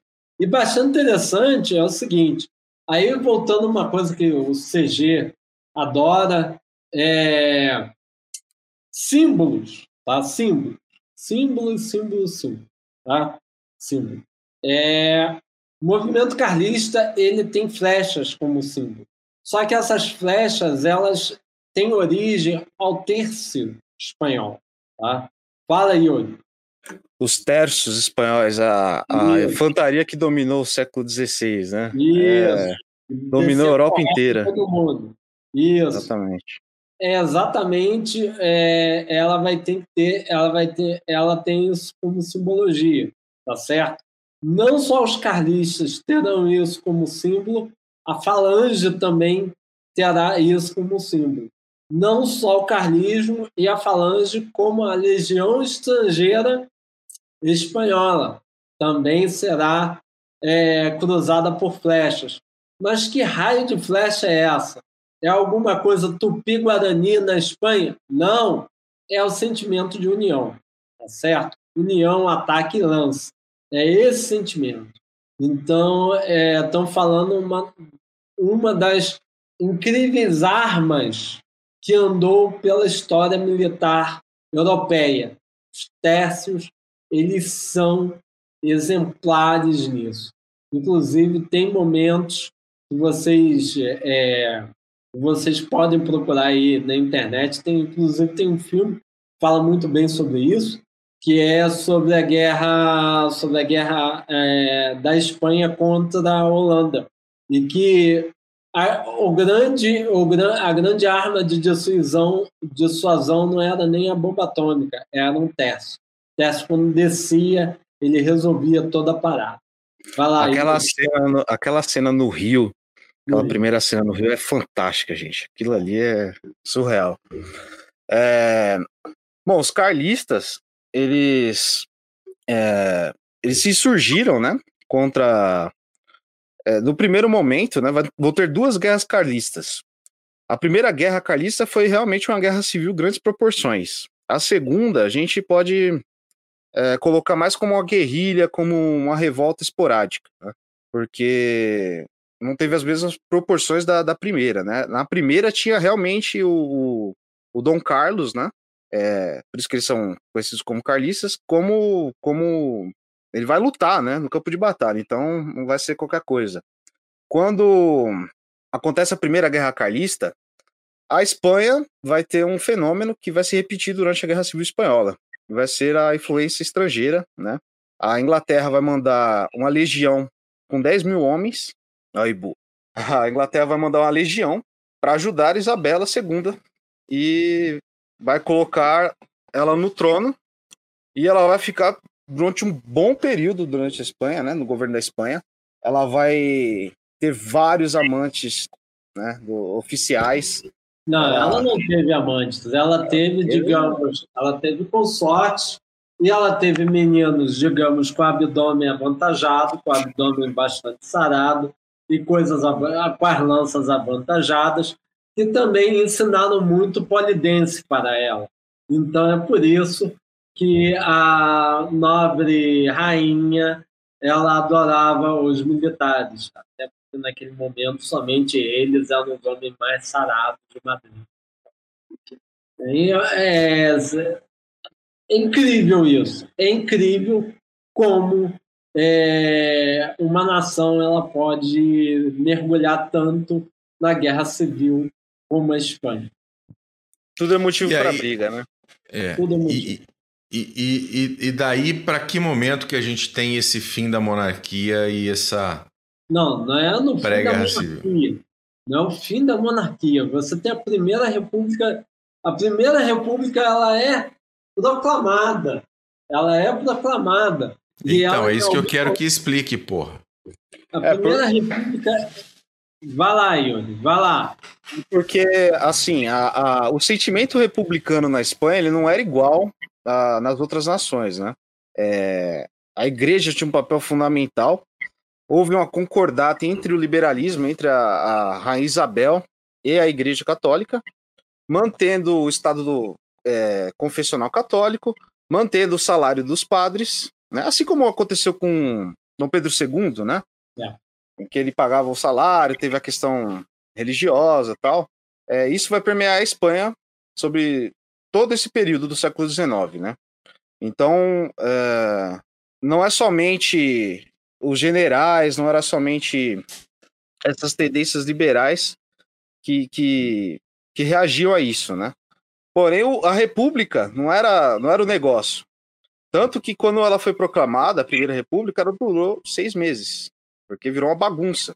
Quando a, a, a Rainha Isabel II escolheu um amante que não foi muito bem aceito é, pelo, pelos militares, pelo, por essa corrente liberal dos militares. Ela foi deposta e a partir daí veio outro herdeiro que os militares também não aceitaram e assim foi proclamada a primeira República Espanhola com, com anticlericalismo, com é, nacionalização de terras da igreja e isso é, sempre pega mal na Espanha, né? Pelo menos durante essa época. E foi dado outro golpe, e outro golpe, e outro golpe, até ser estabelecido o trono novamente. Mas já tá com. Parecendo com... a Guiné-Bissau. Isso, não, é, é, exatamente. Os militares pegaram gosto. Qualquer, qualquer motivo eles faziam os tais pronunciamentos, né? Pronunciamento. É, mas o mais importante é o seguinte: é que esses pronunciamentos, esse, essa coisa dos militares, ela não era à toa. Era porque, como a, a, a República ela, ela, ela era muito mal é, é, dimensionada, como ela não era pegando uma terminologia muito imprecisa, né? muito impopular, tá certo? Porque o que é república naquele momento? É aquilo que o José Modelo de Carvalho diz sobre o Brasil, né? sobre o bestializado. É, todo mundo acha que república é uma, é uma parada militar. E não, é uma república. É algo que tem que ser feito pela nação inteira. Mas naquele momento a Espanha, nem a Espanha sabia muito bem o que era, o que era república. Já que você não é, já que você não tem é, é, esse sentimento do que é a república, o que, que acontece? Os militares têm, têm um sentimento aguçado de poder. Então eles vão lá e tomam. Acabou. Eles só mantêm o quê? Mantêm a, a, a monarquia, porque a monarquia faz parte da identidade espanhola. Se você tirar a monarquia, isso daí destrói completamente o Estado espanhol. É, tá foi com, que nem a República de Cromwell, né? Na Inglaterra. Exatamente. Exatamente. Então, não tinha eles, como. Eles, em algum momento, mantiveram ali a monarquia no acordo e mantiveram, em algum momento, a igreja no acordo. Isso tudo você vem até a Primeira República derrubada. A Primeira República ela é derrubada justamente por quê? Porque você vem uma vergonha, vem uma, uma, um, um desastre militar completo chamado Guerra Hispano-Americana, e depois outro desastre completo, que é a expedição de Marrocos, que é a, a, nós temos aí, se vocês acham que russos, né, se vocês acham que a logística russa é um desastre, se eu contasse para vocês que a Espanha uma vez fez uma guerra contra Marrocos e perdeu 17 mil soldados. Teve comandante que se matou, cara. E mais 4 mil aprisionados. Lá um sujeito que era maluco, líder, um líder é, é, muçulmano maluco, tá certo?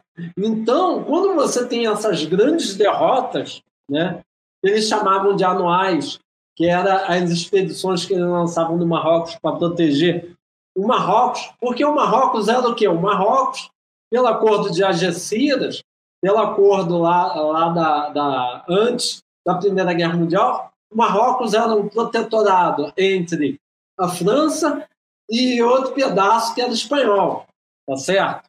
Então, o que, que acontece? O pedaço espanhol, que é minúsculo, até hoje, até hoje é minúsculo, a Espanha ia lá e desceu o cacete. Só que tem momentos que ela levava um cacete desastroso. E isso só acabou exatamente por quê? Porque os franceses, olhando essa vergonha alheia que os espanhóis passavam, foram lá e ajudavam os espanhóis a, de certa forma, é, debelar a revolta marroquina local. É mais, Porque... pelo, mais pelo motivo de, de não desmoralizar as potências coloniais do que para ajudar os espanhóis de fato, né? Porque eles tinham medo de uma revolta no, no território deles, né? Exatamente, trazer a revolta para eles. Porque qualquer, qualquer motivo de, de acabar com os espanhóis, os franceses seriam os próximos da lista. Ou seja, os franceses eram. Para vocês verem a performance do militar espanhol, é a seguinte: meu amigo, você está falando de um cara que é mais incompetente que um francês, negão. A gente falou um pouquinho disso quando nós falamos da crise em Melilla que teve esse ano agora com os, os, os refugiados tentando entrar em Melilla, que é uma cidade espanhola cravada no Marrocos. E isso vem da guerra, lá da guerra do. Você está falando aí lá da guerra do Rif, no século XIX, que teve a segunda também no início ali do século XX 1924, 1927. Melídia e... é na época dos Cervantes ainda, né? É, não, e, e assim, teve apoio de tropas francesas para tropas espanholas na Guerra do Rif e perdeu para um monte de tribo muçulmana da Cordilheira do Rif. E o malucão do Abduel, alguma coisa. É. Mas aí o que, que acontece? Diante dessa expedição, diante dessas derrotas, mais uma, mais uma base de sustentação do, do Estado espanhol, que é o Exército, ele leva uma pancada. Se você tem o, o, o a monarquia que está com problema por causa das amantes da, da Isabel, do outro lado você tem o exército espanhol que leva pancada. Então, o que, que vai salvar nesse momento? O que vai salvar vai ser, de novo, vai aparecer um cara chamado Primo de Rivera, que vai dar um pronunciamento, ou seja, um modo muito, digamos, civilizado de falar, um golpe militar em cima do, do, da República Espanhola. Tá certo? O Primo de Rivera, em 1921, ele começa o seu governo e ele proclama, digamos, uma ditadura dentro, uma, uma, uma ditadura não, uma, um período de paz dentro do, do Estado espanhol. Mas isso é interessante, que quando o Primo de Rivera chega, toma, ele faz acordo junto com os socialistas, que em 1921 já estão aparecendo, já estão dando as caras, entendeu? Aí ele vai, para ficar melhor para, para o pessoal que está nos acompanhando, Primo de Rivera é o Getúlio Vargas da Espanha, negão. Tá? É o Getúlio Vargas. Tá? Não tem a história do, do pelego? Então, ele vai fazer a mesma coisa. Ele vai pegar e vai construir os sindicatos, aquela coisa toda, e vai chamar esse cara para compor o governo. Tá? Outra coisa interessante é que a Espanha, ela, ao contrário dos outros países, onde o socialismo ele tomou uma forma é, mais radical, tomou uma forma mais, mais, mais forte, né? Se infiltrou não. mais facilmente. Na Espanha, não. Na Espanha teve o, o Giovanni Fanelli, que levou as ideias do Bakunin, né? Atravessou Sim. os Pirineus lá e. Isso vai ter um problema até aqui em São Paulo. Então. Porque a grande greve geral de 17 são anarquistas, são anarquistas oriundos da Espanha, que são anarquistas. Isso vai, vai trazer problema, inclusive, para cá. E a, e a questão do anarquismo é interessante porque ele se filtrou mais em regiões onde é, tinham aqueles sentimentos regionalistas, né? Tinha aquele sentimento de, de autonomia, os catalães, os bascos. Mas, por incrível que pareça, é, os carlistas. Isso, regiões onde carlistas atuavam também. Eles nascem aonde? Eles nascem justamente nos Pirineus. Isso. Né?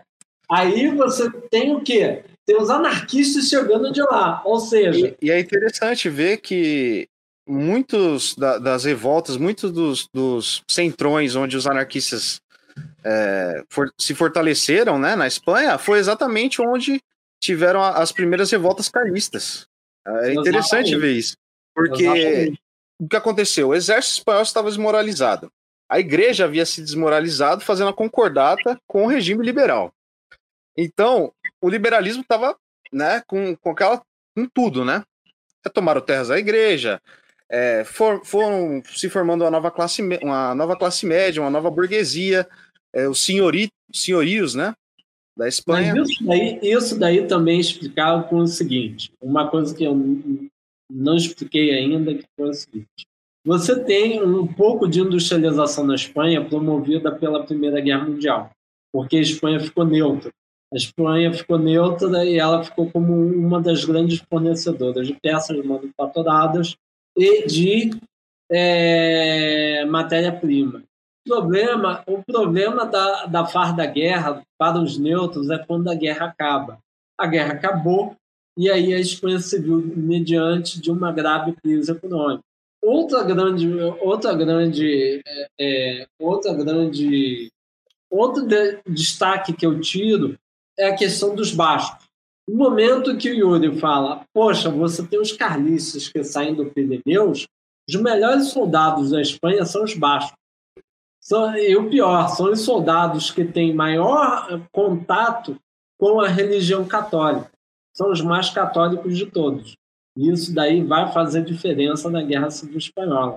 Então vocês estão vendo que você está diante de um, de um de um contexto, por incrível que pareça, paradoxal. O que, que é paradoxal? No mesmo momento que você tem um Estado que nasce, que é centralizador, que é despótico, que é unitarista, você tem diversas identidades regionais que são tão melhores quanto as madrilenhas e em um momento de desvantagem ou um momento de vulnerabilidade desse poder central, o que, que elas farão? Madrid vai pegar os soldados bascos e vai falar: vem para cá que eu vou te usar para estabilizar o regime. Aí chega uma hora que os bascos falam: opa, eu sou preferido de Madrid, eu vou dar porrada em todo mundo, vai lá dar porrada em todo mundo. Só que você, quando acaba a guerra, não chega lá, ah, volta para o teu lugar. Não, você vai falar: e agora? E agora? Cadê? Cadê o poder? E agora? Cadê a autonomia? Ah, não vai ter. Então chama os carlistas. Os carlistas vêm, dá a porrada no baixo. Então eles ficam nessa brincadeira. Até dentro do exército espanhol você vê essa configuração.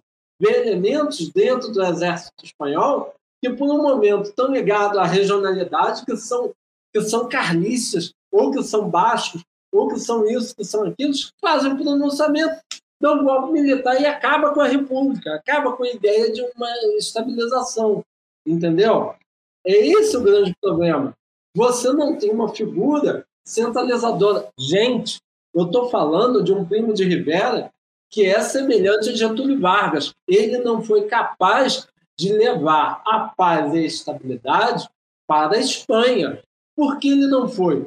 Porque, enfim, em 31, estoura uma greve geral, estoura um, um quiprocó daquele, estoura uma briga daquela, que no primeiro momento se resolve no melhor, na melhor resolução que os ditadores fazem, pega todo mundo, tranca e mata, mas mesmo assim começou, por causa outra... da média urbana e, e ressurgente, insurgente, aliás, ela vai fazer o quê? ela vai falar e vai falar: nós queremos a Segunda República, nós queremos a República de novo. E quando essa República chega, qual é a primeira carta que ela tem? Nós não queremos mais a monarquia, nós queremos a República.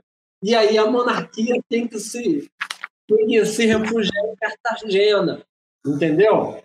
Porque esse é um dos grandes momentos em que vai fazer com que certas complicações tomam. Eu só gostaria também de trazer mais um destaque, que é a seguinte: a questão do, da Semana Trágica de 1909. Daqui a pouco a gente vai falar. Não, não está pegando direito. Sobre, a gente vai falar sobre. É, no, em outro programa iremos falar, é claro, até porque já falamos demais. Vamos falar sobre é, essa capacidade é, do espanhol se revoltar muito grande e, e partir para cima de símbolos, tá? Que símbolos são esses? Símbolos religiosos. É, você tem um episódio chamado Jovens Bárbaros, tá? Que está aí nesse rescaldo de insurgência civil em 1909, que o exército não consegue debelar são anarquistas por excelência, em que é... eles vão atacar principalmente a igreja. E vai ter um fato que é bastante lastimável, que vai aparecer muito na Guerra Civil Espanhola, que é um operário, um operário que vai tirar uma feira morta do seu, do, da sua tumba e vai fazer essa feira dançar morta com seu corpo morto, vai dançar com essa feira novamente esse anticlericalismo, como o Yuri falou ao longo do, do programa, ele vai ser latente. Só que ele vai chegar numa hora que ele vai estourar de uma vez só e vai ser e... impossível colocar ele de volta no lugar dele. E vai ser interessante porque essa, essa revolta né, contra os símbolos religiosos, contra as instituições, igrejas, conventos, né? monastérios e tal, ela tinha a mesma importância que os edifícios militares, que, as, que os edifícios de infraestrutura né, militar mesmo. A importância que eles davam é, era, era maior até, né? Porque tinha retirada dos republicanos em que eles paravam o que estavam fazendo, eles preferiam é, deixar de fugir do, de, das tropas de Franco para atacar fogo em igreja. Tipo, a, a prioridade que eles levavam, deixa, né? Deixa para outra, não É, fica calma, calma. Calma, calma. Quieto. Então vamos lá. A gente É. vai chegar lá. Chega, Vamos chegar. chegando aí na, na metade da pauta, é, vamos primeiro, já que a gente deu esse, esse contexto todo, vamos falar de quem é quem. Primeiro, monarquistas. Os monarquistas, como vocês puderam observar, os monarquistas são aqueles ligados ao, ao Alfonso, entendeu? Ao príncipe Alfonso, ao Dom Alfonso, tá certo? Então são eles, eles é uma peça importante, é um agente aí do, do, do ô civil. Marco Túlio, eu acho que a gente pode pegar esse quem é quem da Guerra Civil Espanhola e jogar para o próximo. É pouco, só faltam mais dois só. Calma, Então, então corre. não O vou. primo Não de vou. Rivera, ele deu É. um golpe, é, ele fez o pronunciamento e estabeleceu a ditadura com o Dom Afonso no trono, né? Ele teve Isso. apoio de, de- do- dos afoncinos, né? Isso. Vai ter a corrente exatamente da monarquia parlamentarista, é, do liberalismo, e vai ter a corrente da monarquia carlista, né? Que apoiava é, a, a monarquia absolutista, o setor reacionário da Espanha, né?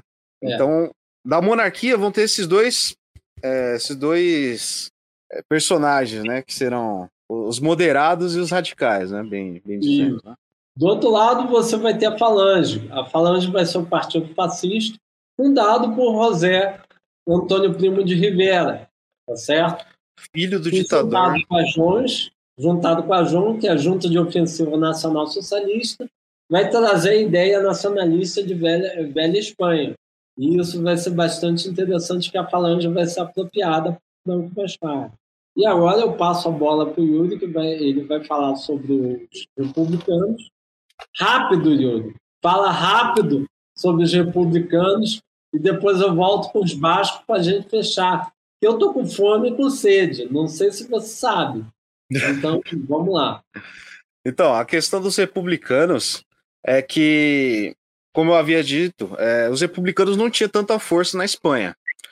Porém, com a- as, as incursões no Marrocos, a desmoralização do exército, com a monarquia sendo defenestrada por todos os setores da sociedade, é, o movimento republicano começou a ser formado, né? Ele, ele, bem dizer, havia sido esquecido após a Primeira República, Porém, até os monarquistas que, que antes haviam apoiado Dom Afonso XIII eh, começaram a ficar contra quando o primo de Rivera ele começou a se filtrar nas, eh, na- nas universidades, né? Ele tentou eh, instituir uma censura às, catedra, às catedrais da- das universidades, então isso levou a uma revolta generalizada, a morte de anarquistas, é, hou- houveram vários atentados é, de anarquistas, lobos solitários, durante toda a década de 90 do século XIX. Então, é, houve torturas, houve assassinatos que repercutiram internacionalmente. Isso levou à queda do, do, do Primo de Rivera, o ditador, e vai se começar a, a, a formar um sentimento republicano, né? Foram, foram convocadas eleições municipais. Na maioria é, das regiões foram eleitos é, representantes republicanos que eram declaradamente contra a monarquia. E quando acontece a vitória desses, desses, desses deputados, esses nobres senhores, acontece a proclamação da República, espontaneamente. É, Dom Afonso ele vai abdicar do trono, ele não vai querer lutar pela República, é, pela monarquia, e começa a, se, a realmente se formar uma, um, um, uma nova constituição, uma, uma forma é, republicana de observar né, a, a Espanha. Então, quando, quando acontecem essas eleições, o, o povo espanhol enxota Dom Afonso VII do, do poder. E então é proclamado de forma espontânea a Segunda República Espanhola. É, é interessante porque os setores que apoiaram a República foram dos mais diversos, né? Tinha os liberais, é, democratas, social-democratas, é, tiveram os anarquistas e, em menor parte, os socialistas, né? Todos eles eram a favor da deposição da monarquia e, e devido a, aos posicionamentos que eles tinham, né, a, as reivindicações, é, foi instaurada a república, mas esses setores ainda reivindicavam reformas ainda mais radicais, né? A república vai instituir, é, vai instituir a separação de igreja e Estado, vai instaurar o divórcio, vai incluir várias reformas no ensino, principalmente no ensino, né? E, e vão se instaurar, vão, vão se formar, né? Vão, vão começar a se formar partidos, né? De, fato, na Espanha, de, de cunho não mais restaurador, mas de, de se adaptar àquele, àquele novo regime, né? É, é isso aí. Quer dar uma paulinha, Túlio? É, só dando a última palhinha, senão o Bull mata a gente. É, ele falou sobre socialistas não fizeram muito, muita força para entrar na Segunda República Espanhola, até porque os socialistas já estavam é, no governo Primo de Rivera, por incrível que pareça, dentro dos sindicatos. E é importante destacar o seguinte, que os socialistas naquele momento acreditavam é, numa ideia de progresso contínuo, que era o seguinte: eles não queriam essa interrupção abrupta, eles queriam uma, um, um, uma, um novo regime paulatino, mas que não fosse reacionário ao mesmo momento. Ou seja, é, eles queriam focar na educação, vinha, né? É, um, um socialismo que vinha aos poucos, mas que um momento chegaria ao estágio ideal, mas sem uma forma reacionária. O grande problema foi o seguinte: foi de que você não, é, de certa forma, não combinou com os, os direitistas daquela época, né? O pessoal da Falange, o pessoal da monarquia, que é, eles começaram a identificar é, é, nessa interrupção, é, é, nesse distúrbio, né, nessa, nessa disrupção, é, esse momento de você aproveitar o, o, aproveitar o vácuo do poder. Outra coisa rápida, boa, é a seguinte: antes que você comece a cortar ou degolar que nem o Alexandre de Moraes, lembre-se, a Segunda República Espanhola ela está no período entre guerras, tá? Se ela está no período entre guerras, é lógico que eles, é, a parte mais reacionária vai olhar para aquilo que está sendo implantado em outros países. Que países são esses? Itália e Alemanha, porque eles enxergam que o perigo comunista é pior do que o que está sendo implantado ali. Por isso que você tem aí uma tensão da direita para esses regimes. Esses regimes serão polos de atenção para esses agentes, tá? Então, não culpe os monarquistas, os carlistas de serem direitistas, fascistas. Não, é que naquele momento até os liberais estavam no meio da Segunda República Espanhola. Tá? E, e não pode esquecer da própria divisão que havia entre os socialistas e os anarquistas. É. É, havia um ódio visceral, desde a da Revolução Russa, os ucranianos, né? É, havia um ódio visceral do, do Comintern, né? Com os é, anarquistas. É, né? Falou dos ucranianos, porque os ucranianos eram anarquistas e os russos eram socialistas científicos. Bem, bom, fecha. Próximo daqui ao. Não sei. Enfim, eu acho que deu, já deu hoje, 11 horas. Uh, e eu estou aqui falando com o telefone mudo. Excelente introdução para a Guerra Civil Espanhola. Mac, considerações finais?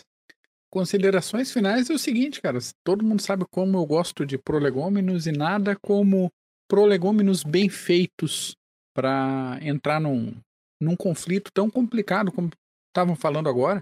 É muita gente com muita ideia diferente, é, ao mesmo tempo disputando poder, se aliando às vezes com gente que nem concorda porque a opção é pior, e depois a gente resolve depois. Vamos resolver um problema de cada vez, até que começa de fato o conflito e a coisa tem que ser ajustada a quente. Mas aí semana que vem a gente volta. Muito bom. Semana que vem não, pelo amor de Deus. Eu tenho que trabalhar, gente. Eu tenho que pagar boleto. Para com isso. A gente vai ver quando vai voltar a parte 2. Ô, Canuck, obrigado. Pera aí, antes de tudo. Fala. Considerações finais, diga. É. Livros. Para você que queira saber sobre Santa Aliança, O Mundo Restaurado, de Kissinger. Não vou falar para comprar no, na Amazon, porque isso daqui tá. Isso daqui já acabou desde a década de 70, mais ou menos. Então você não vai achar nada.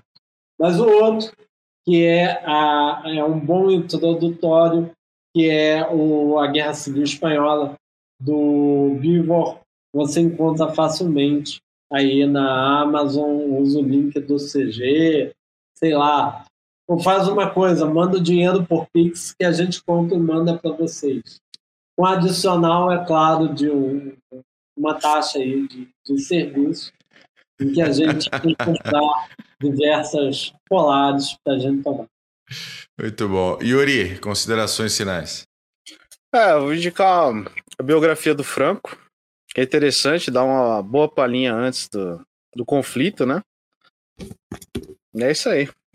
Então tá assistam, bom. assistam enquanto a guerra durar. É muito bom. Onde que tá? Ah, na, na HBO.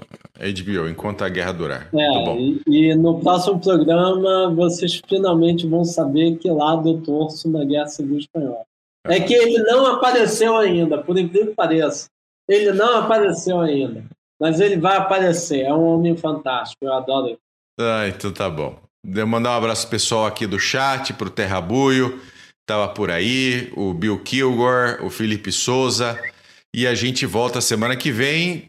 Aparentemente, nós vamos fazer semana que vem uma atualização da Ucrânia diferente. Mas nós vamos conversar sobre isso, sobre isso essa semana, tá ok? A vocês que estiveram até agora nos escutando ou assistindo, muito obrigado. Deixa o seu like, se inscreva, dá o joinha, reclame, mande a gente a merda, tá tudo bem. Tá bom? Um grande abraço, não, valeu. Não, não, porra, a gente tem que estudar e passar para essa cambada. Não manda não, se mandar não tem mais, porra. E acabou, porra. Manda que é divertido. Valeu, um abraço, tchau.